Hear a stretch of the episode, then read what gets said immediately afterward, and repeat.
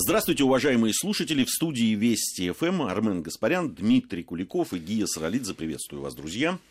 Здравствуйте. Приветствую. Э, сегодня мы будем говорить о государственном деятеле, личности и дела которого вызывают острые и бескомпромиссные споры. Э, несмотря на то, что уже более ста лет э, прошло с кончины этого деятеля, Петр Аркадьевич Столыпин, сегодня герой нашей программы, ну и сам он и его реформы, его деятельность государственная, министр внутренних дел империи, э, после распуска Первой Государственной Думы премьер-министр.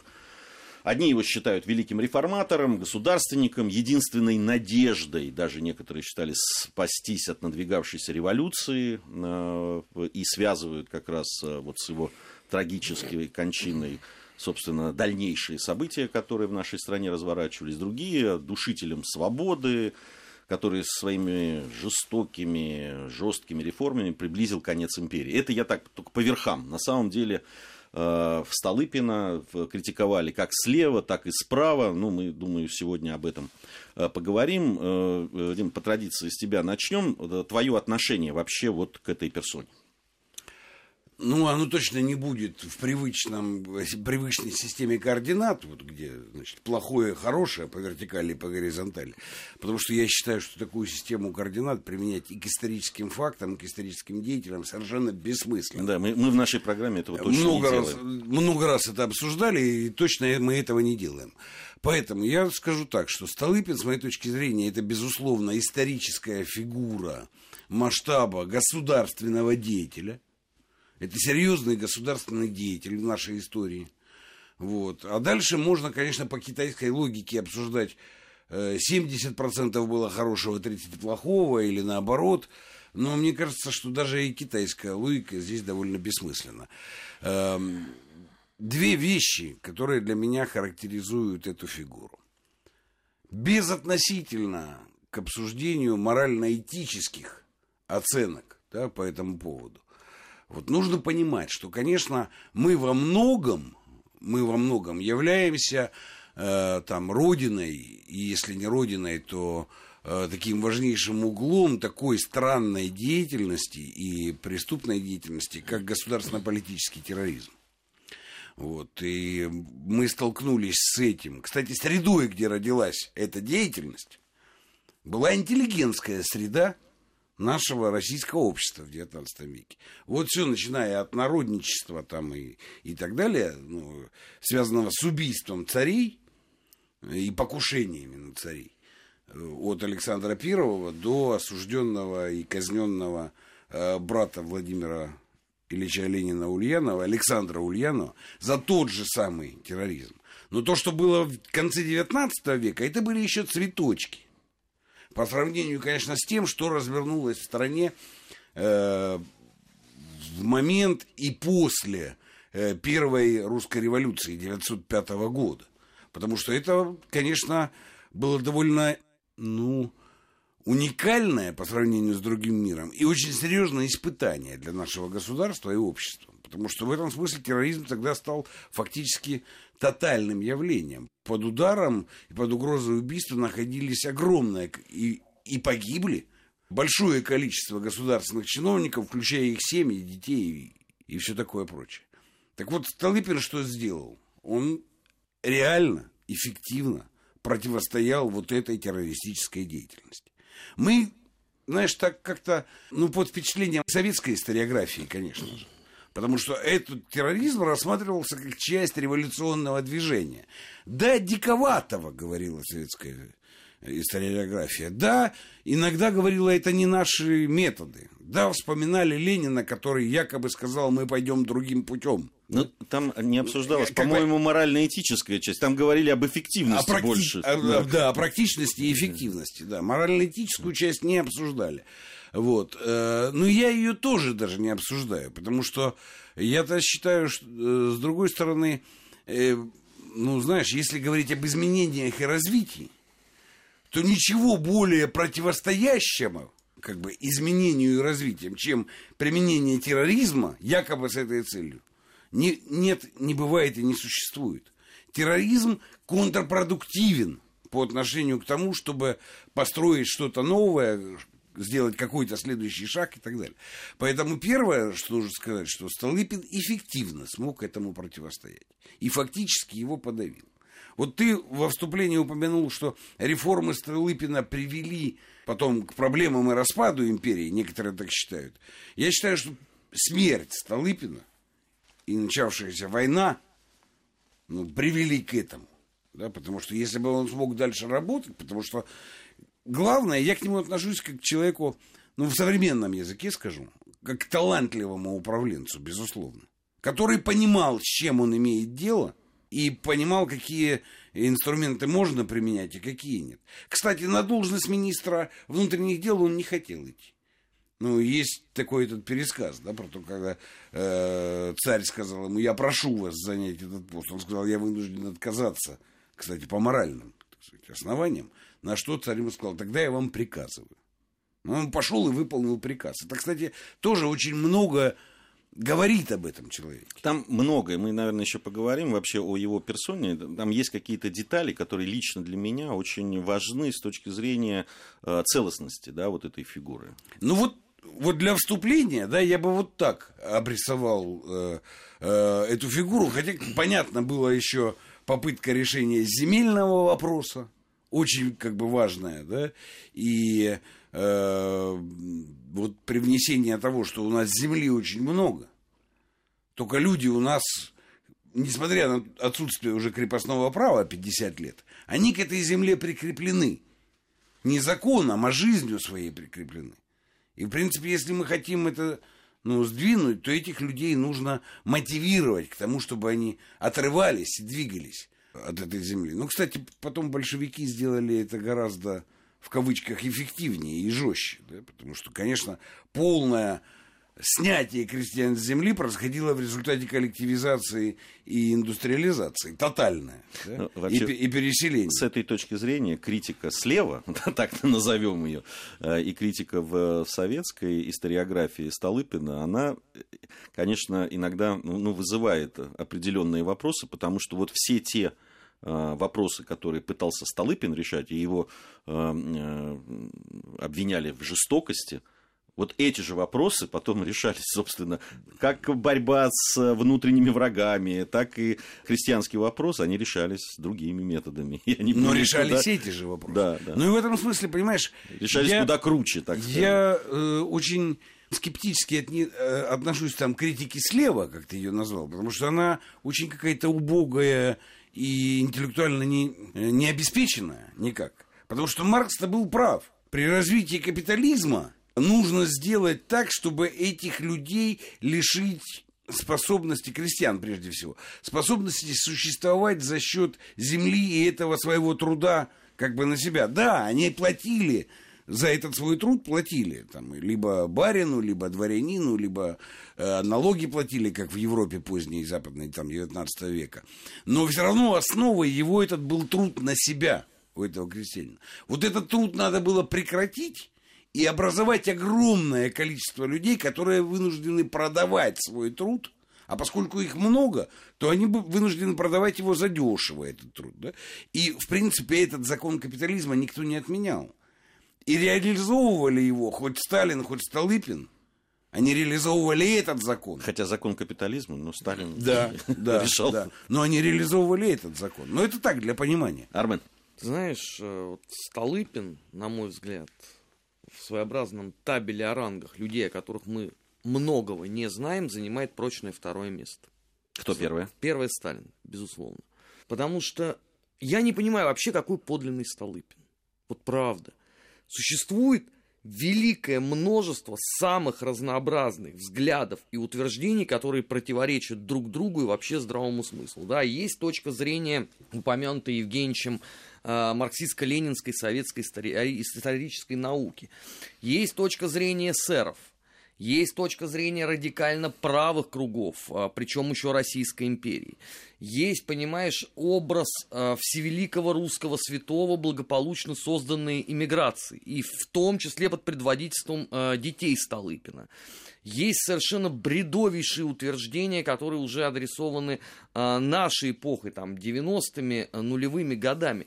И я не очень понимаю, вот он кто был, вот э, с точки зрения вот нашего там столетнего прошлого. Он жесточайшим образом подавил э, всю возможную революцию, а вопрос, откуда они в таком количестве взялись. Но если Столыпин перевешал, перепорол и перестрелял абсолютно всех, включая членов семей, откуда взялось такое количество революционеров. Если Столыпин был недостаточно русский, почему его уже начиная там с 1917 года люто ненавидели все украинские самостийники? Он ведь похоронен э, в Киево-Печерской лавре. Если Столыпин был такой либеральный, э, весь из себя э, опередивший современную ему жизнь, непонятно, откуда там берутся эти драконовские законы. Да? Если у нас спор о Столыпине идет, он кто? Он создатель Столыпинского галстука, или он вообще самый прогрессивный человек за всю историю России, и то умучили, ну так же, как и Пушкина. Вот какой он настоящий? Я не знаю. Опять же, да, по традиции забежал э, в книжный магазин. Ты видел, какая там россыпь по Петру Аркадьевичу Очень много. Очень много на любой вкус, вот, вот какую ты точку зрения хочешь занимать, вот кто он для тебя, там, воплощение ада, там, или наоборот, ты единственный святой в земле русской просиявший, ты найдешь доказательную литературу. Но это говорит только о его таком сложной фигуре. Вообще-то трудно говорить о государственных деятелях такого масштаба и о простоте их. А ты знаешь, дело не в том, что трудно. Интересно же, я, например, часто по отношению к украинским нынешним деятелям использую эту концепцию. Двоемыслие на основе скудоумия, понимаешь? Это вот точно так же, как у нас с нашей общественностью либеральной. Столыпин главный либерал. А как при, при этом ну, галстук и все, что он делал в части подавление. Не, ну это, ну, ну, это там, это же против большевиков было, это, это можно. Это ничем, кстати, не отличается от концепции советской, да? Ну да, бомби, бомбисты бросали бомбы. 9 тысяч человек от революционного терроризма погибло э, после 905-го там, до 7 года, да, за, за два 9 тысяч человек. Но это было можно, потому что, ну это же революционное было движение, это хорошо. Так и здесь. Столыпин главный либерал. А вот то, что он галстуки раздавал и военно-полевые суды ввел там и так далее, ну так это, это было тоже можно, потому что это было против большевиков. Чем они друг от друга отличаются в своих исторических оценках? Да ничем. И то, и другое беспомощно. И э, служит квази-идеологии или псевдоидеологии. Или политическому мотиву, как хочешь. Вот весь историзм, хоть с одной стороны, хоть с другой. Бессмысленный и беспощадный. Это к тому, что Армен обсуждает. Да нет, здесь же еще есть один момент. Вот э, продолжает то, что Евгений говорит. Критерий истины есть практика. Если он у вас был такой вот весь из себя против большевиков, тогда вам всем очень простой вопрос.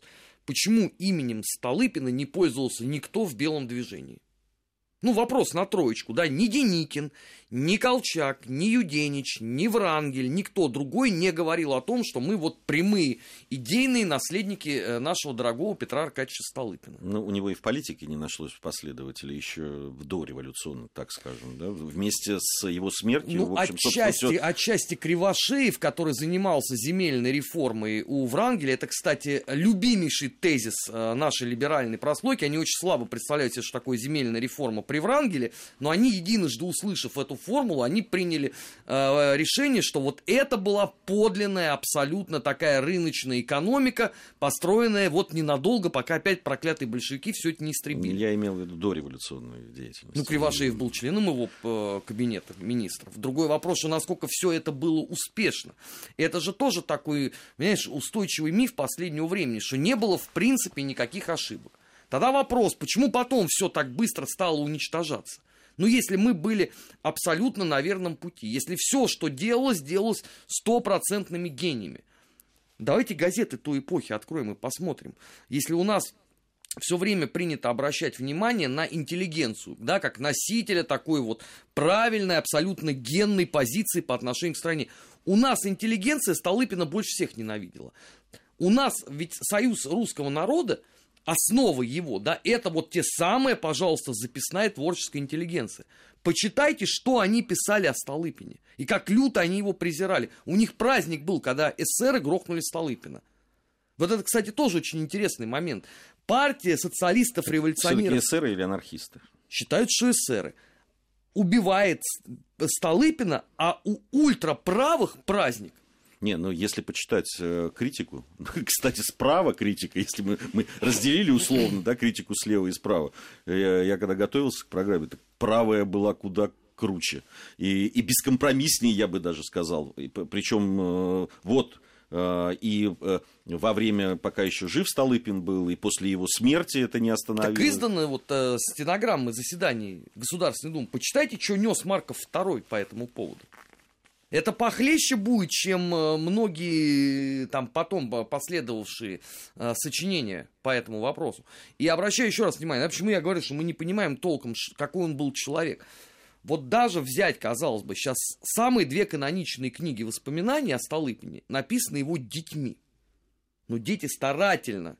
И Мария, и Петр старательнейшим образом обошли все острые вопросы дополняя вот этот вот уже э, светлый иммигрантский образ, который, если кому-то там и уступал, то уже только, наверное, э, государю-императору. Единственное, что не сделали тогда, но сделали в современной России, это общество э, ревнителей памяти Петра Аркадьевича Столыпина. Не знаю, оно существует сейчас или нет, в 90-х оно было. Они, помнится, торжественные мероприятия делали в этом, в центре славянской письменности. Ну, допускаю, что, кстати, и сейчас до сих пор есть. Они издавали работы Столыпина, но принципиально ничего не поменялось. Какой он? Время э, уже, наверное, э, прошло для того, чтобы написать нормальную, серьезную биографию Столыпина, без этой всей мифологии. Но этого не происходит, к сожалению. Почему я говорю под номером два после Сталина? Даже с Лениным, наверное, попроще с этой точки зрения. Ну, кстати, то, что ты сказал, э, Армен, интересно, я вот посмотрел некоторые цитаты, так что тоже, чтобы освежить, да. Но вот когда он вводил военно-политические суды, и была вообще, конечно, жуткая история, история с критикой слева, справа и так далее. Вот, вот две цитаты, они в интернете есть, э, э, Столыпина.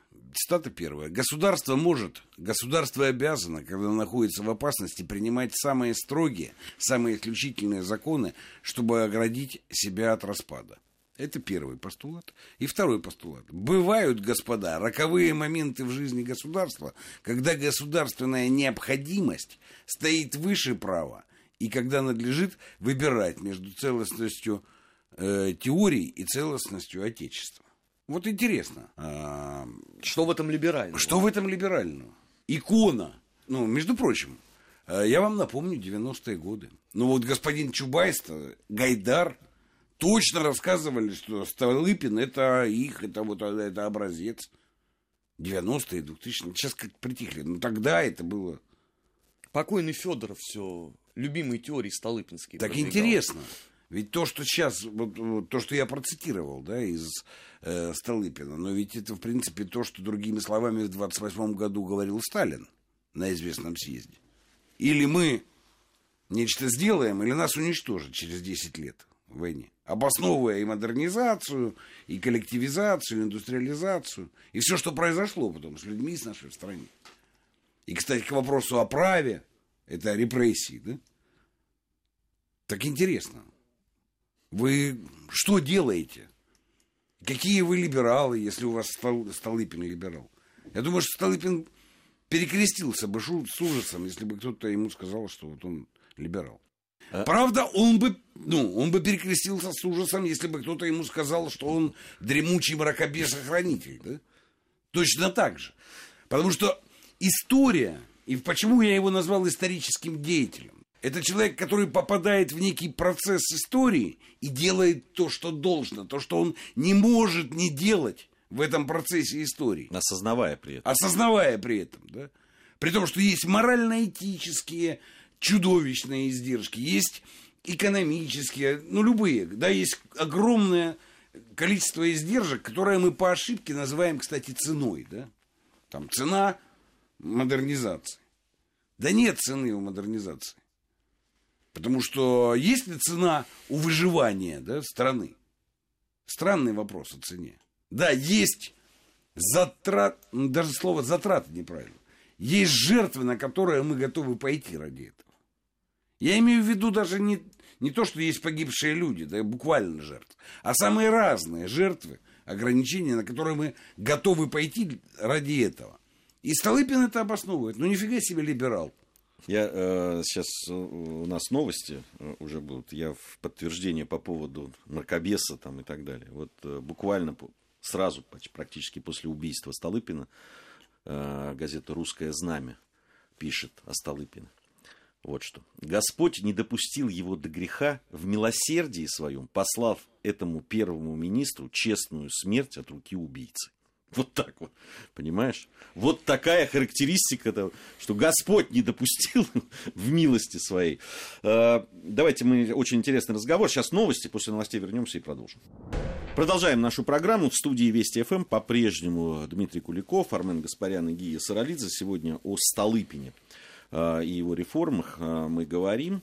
Э, интересный, на мой взгляд, очень э, разговор. Действительно, вот эти вот э, оценочные суждения в столь сложные и персоны, а, ну, даже не, не личные качества в данном случае Столыпина да, обсуждаются, а как раз тот исторический период, в которых он действовал, и те вызовы, которые стояли тогда перед страной, которые он видел и пытался, так как понимал это, предотвратить. Кстати, вот э, по поводу критики мы говорили, вот там слева-справа, ведь он еще будучи, э, когда он работал в Гродно, э, его главное, за что его критиковали, это за отношение к еврейскому вопросу.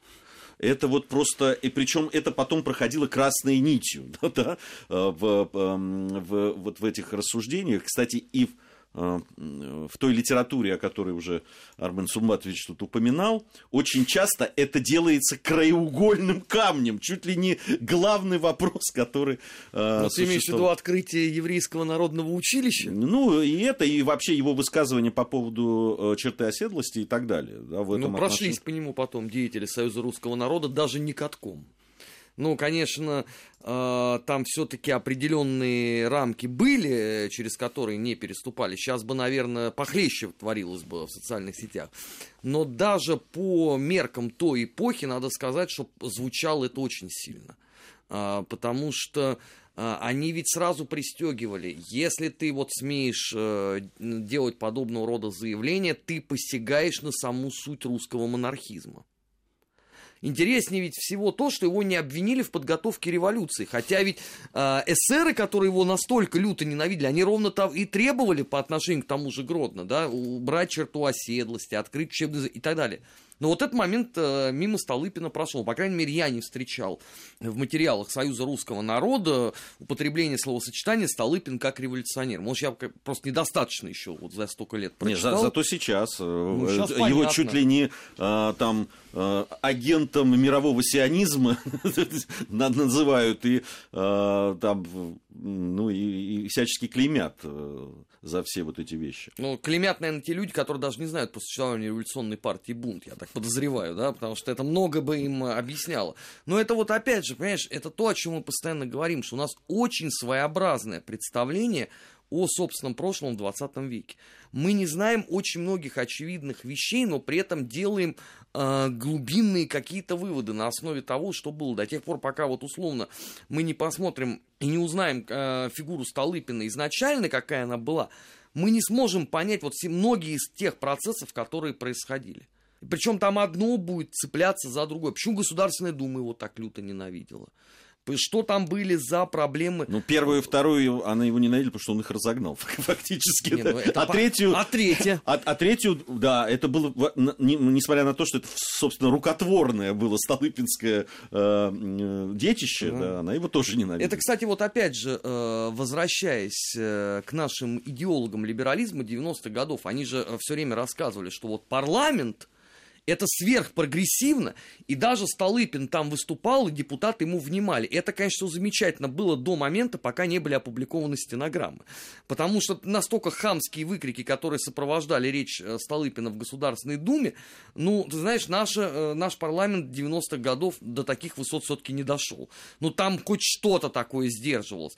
А Марков II выходил, извините, к журналистам своим и не стеснялся в буквальном смысле этого слова. И он же был не один, а Пуришкевич. Вы знаете, ты упомянул э, про э, Гродно. Давай вспомним, что как Пуришкевич тогда же сказал, если он посмеет сделать мне то же самое в моей родной Бессарабии, это что, это уважение парламента такое? А ведь, заметим, у нас э, Пуришкевич сегодня тоже подается как один из примеров э, подлинного такого государственника. Ну, прискорбно, что участвовал в убийстве. Ну, так за благое же шел. Ну, вот это что за вывихнутая абсолютно логика в 21 столетии? Все издано, идите, читайте, изучайте. Может быть, так будет проще для понимания родной страны. Мне, мне вот это я говорил о деталях, да, там, биографии, которые многое мне говорят о целостности э, человека и о том, что вот его взгляды, которые, да, там, э, формировались, э, они потом превращались в такие глыбы, что ли, да, в, в этом человеке. Любопытная деталь, он женился ведь на невесте своего брата, который погиб на дуэли. А, тот, тот как бы ему, его попросил об этом. И он был всегда предан и любил эту женщину. Вот для меня вот эта деталь очень важная в понимании, да, вот э, как он поступал? Как, как он поступал, да. Вот... По должному поступал. Это очень важно, кстати. Вот мы обсудили его высказывания по поводу того, где должно быть право при угрозе Родине и так далее. Да? И вот ты затронул еврейскую тему, тоже же очень интересно. Я не один раз это говорил, до сих пор утверждаю, что один из важнейших изъянов и измена, ну, как бы самим себе, да, нашему имперскому принципу, это была вот эта черта оседлости и ограничения по поводу евреев. Потому что, ну, это противоречило вообще всей нашей культуре отсутствие национального угнетение по национальному принципу. Угнетение в любом смысле этого слова. И, кстати, не побоялся ведь в открытую против этого он выступить. Это не только, не только то, что он в Гродном там делал, да, но ведь он же выступил с предложением убрать, законодательно убрать да. черту оседлости и уравнять всех в правах. Кстати, если бы это было бы сделано, неизвестно, как пошли бы дальше революционные процессы. Потому что ну, главный мотив, начиная от партии Бунда, которая правильно сказала, революционной еврейской партии, о которой сказал... Серьезная э, партия. Была. Очень серьезная, да. И, а боевики основные оттуда были, между прочим. Да, то не был, исчез бы предмет вот этой вот активности, просто исчез бы. Кстати, сильно бы продвинулись по отношению ко всем остальным ну, странам в этой части.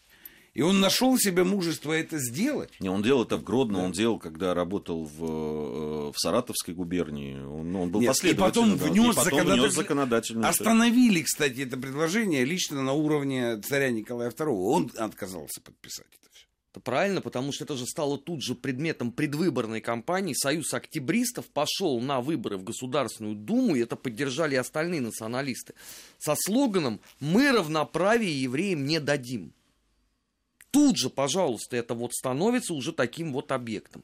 Если посмотреть литературу той эпохи, то в качестве, так сказать, вот анализа предвыборной кампании, вот с политологической такой точки зрения, все обсуждали только вопрос евреев. Никаких других сложностей в стране уже не было на тот момент. Вот это главный пункт. Надо или не надо давать. Если дадим, э, уйдет ли куда-то революционное движение? Или напротив, оно будет усилено, потому что теперь они наводнят революционеры, как это все называлось, революционеры-евреи наводнят э, столицы э, русских губерний. Но это же абсурд абсолютный. И самое главное, еще раз говорю, что это базовым нашим установкам цивилизационным противоречило. Понятно, откуда оно взялось. Да, это, поскольку миграция шла с Запада, гонимых оттуда евреев, да, то как бы это и было привнесено вместе с этой миграцией.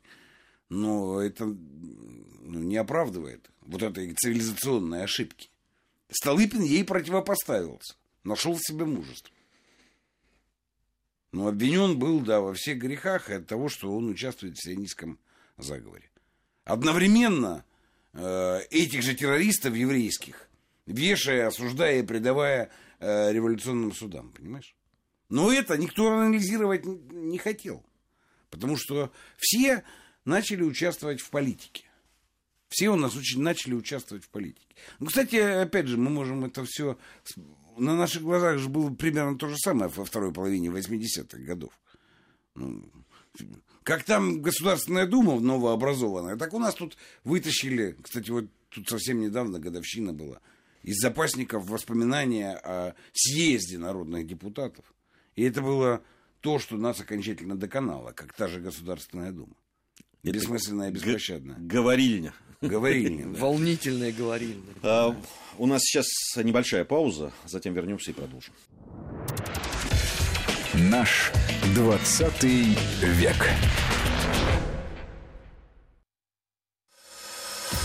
Пазлы Евросоюза, ребусы от мировых лидеров, задачи на международной арене. Простые и со звездочкой. Правильные ответы слушайте по будням после 11 часов. Железная логика. Железная логика. С Сергеем Михеевым. Причина, следствие, итог. На радио Вести ФМ. Вести ФМ.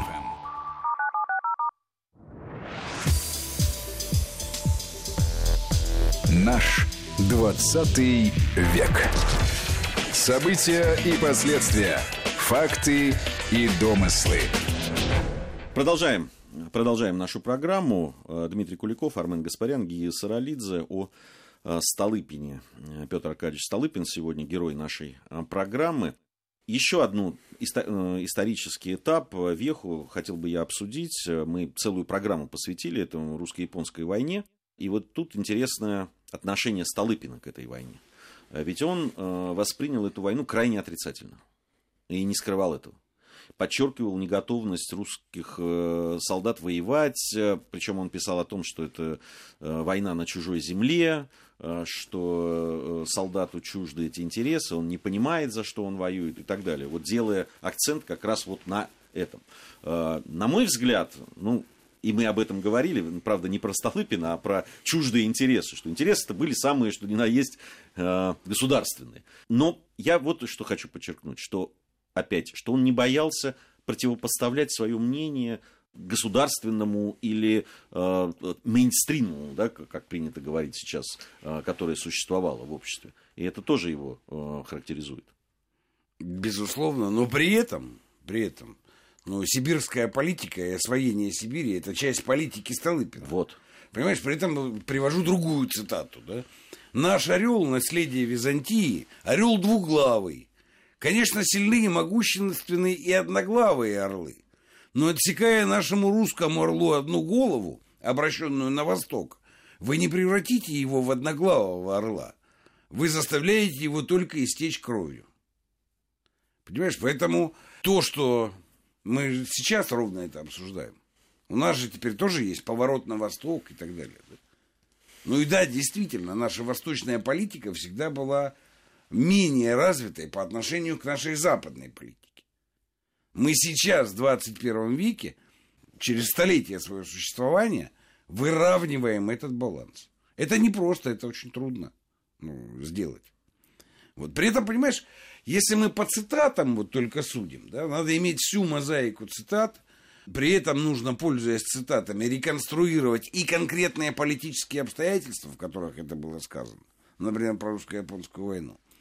Ну и, наверное, ситуации управленческих решений, которые он принимал. Потому что там нам нужны, им нужны великие потрясения, нам нужна великая Россия. Да? Это противопоставление э, революционному пафосу. А с другой стороны, ну, вещь, которая, на мой взгляд, в качестве утопии выступала. Да? Дайте нам 20 мирных лет, и вы не узнаете Россию. Но это действительно утопия. Никто никогда нам 20 мирных, ну, в смысле мирных не только в отсутствии войны, а без потрясений, турбулентности и так далее. Никто никогда нам эти 20 лет э, не даст. И нам развитие себя все время будет, при, придется производить в походно-боевых условиях. Да точно надо понимать. Но утопически он действовал правильно. Поэтому здесь вопрос, ну, цитаты всегда э, важно связывать с контекстом эти цитаты. Не, безусловно, конечно. Э, конечно, с другой стороны, э, мы говорили о русско-японской войне, но вот как раз он себя-то проявил, э, ну, одно из последствий русско-японской войны в революции 905-907 годов. И здесь ведь он тоже пишут в основном о том, что да, он подавлял, он очень бескомпромиссно и жестоко действовал, но при этом, если говорить о его личности, ведь он выступал перед толпами. Очень часто такие выступления для других заканчивались просто тем, что их просто разрывали на части. Он бы, это, было, э, это была личная смелость, это была личная храбрость человека, который уверен в том, что он действует и, и готов пожертвовать собой. Вот это тоже очень важно. И э, то, что он на посту, там, премьер-министр пережил, там, министра э, внутренних дел, министр, там, больше десятка э, покушений серьезных, это ведь тоже, и не свернул, и не испугался. Это тоже о нем говорит. Ну, это очень это? серьезный э, внутренний стержень э, в этом человеке. И опять же, да, возвращаясь, у нас вот кто-нибудь об этом говорит? Вот э, сняли в свое время фильм, сериал у нас же теперь главный источник знаний это кино. А, Столыпин, Исторически. Столыпин невыученные уроки, наградив там еще тоже до кучи э, всего, чего они нашли, включая даже песни, которые были написаны уже в 40-х годах того же 20-го столетия, они адресовали в конец 19-го, ладно, это там бог с ним. Вот там показаны в том числе эти э, покушения. Ты знаешь, э, вот главное, что здесь, вот, на мой взгляд, важно, насколько должен был человек быть убежденный в своей тотальной правоте. Насколько вот он был готов следовать своей единственной вот этой вот цели. Ведь мы же должны понимать, там же и дети находились в этот момент. И в семье наверняка этот вопрос обсуждался, потому что даже вот, знаешь, сейчас говорю и вспомнил, как э, в 60-х годах была очередная конференция Народно-трудового союза, и э, там обсуждался вопрос, на кого же мы должны быть все-таки похожи. Это же у нас главный пункт. И кто-то из выступавших сказал, я считаю, что мы должны быть похожи на партию социалистов-революционеров. На что встал сын Столыпин и сказал, вы знаете, а моего отца убили именно они. Вот какой должен быть человек внутри, чтобы вот он последовательно так шел, понимая прекрасно, что рано или поздно все равно это покушение на него состоится. Ну, ты вот сказал про детей, э, которые были. И, ну, известный факт, что во, во, во время одного из покушений пострадали двое сразу его детей, Наталья и Аркадий. Э, Аркадию тогда было три года вообще. Так а... вот Аркадий как раз, и вот этот момент, о котором я говорю, да. что это он сказал, моего отца как раз они убили. Да. А, Наталья, там, э, она очень сильно пострадала от взрыва, несколько лет не могла ходить и так далее. Это ну, для человека испытание невероятное. Тем более, ну вот он, понятно, человек готов э, за свои убеждения да, там, принять смерть. Но крайне редко человек готов принять смерть своих детей. Это, это, это очень такая вещь, которая, э, ну, которую мне, вот честно скажу, мне даже трудно понять. Вот, э, насколько надо быть убежденным человеком, чтобы в том числе подвергать э, опасности собственных детей. Да, 11 покушений. С 905 по 11 год, то есть за 6 лет 11 покушений на, его, на него и на его э, семью было совершено. Вот. При этом, понимаешь, я могу там обсуждать какие-то вещи, которые мне кажутся, например, ну, явно ошибочными там, в деятельности Столыпина ну, там, этот министерский кризис, который возник, и закон о земствах э, по западным губерниям, по западным территориям, прежде всего царского, царства польского это все касалось. Но, на мой взгляд, мне кажется, что это было ошибкой. Ну, ну можно, наверное, еще какие-то вещи были ошибочными в его деятельности. Но не это сейчас важно. В принципе, кстати, там историк биограф, который бы ровно деятельностью Столыпина занимался, должен был бы, наверное, это объективно как бы расписать. Но у нас правормен, у нас же нет никакой в этом смысле объективного исследования деятельности Столыпина во всей его полноте. Любой, кто берется за перо, уже находится в рамке, в презумпции. Он будет или восхвалять, или очернять. Вот. А потом уже все остальное выстраивается под эту презумпцию попробовали бы сделать что-то без презумпции. Было бы, наверное, интересно прочесть. В этом смысле я солидарен э, с утверждениями Армена по этому поводу. Но мы говорили об этом. Да?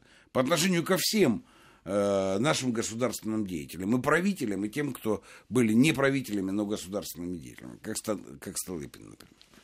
Любой, кто берется за перо по отношению к такому э, персонажу, уже находится в предположении, что он сделает с этой фигурой. У него уже есть концепция.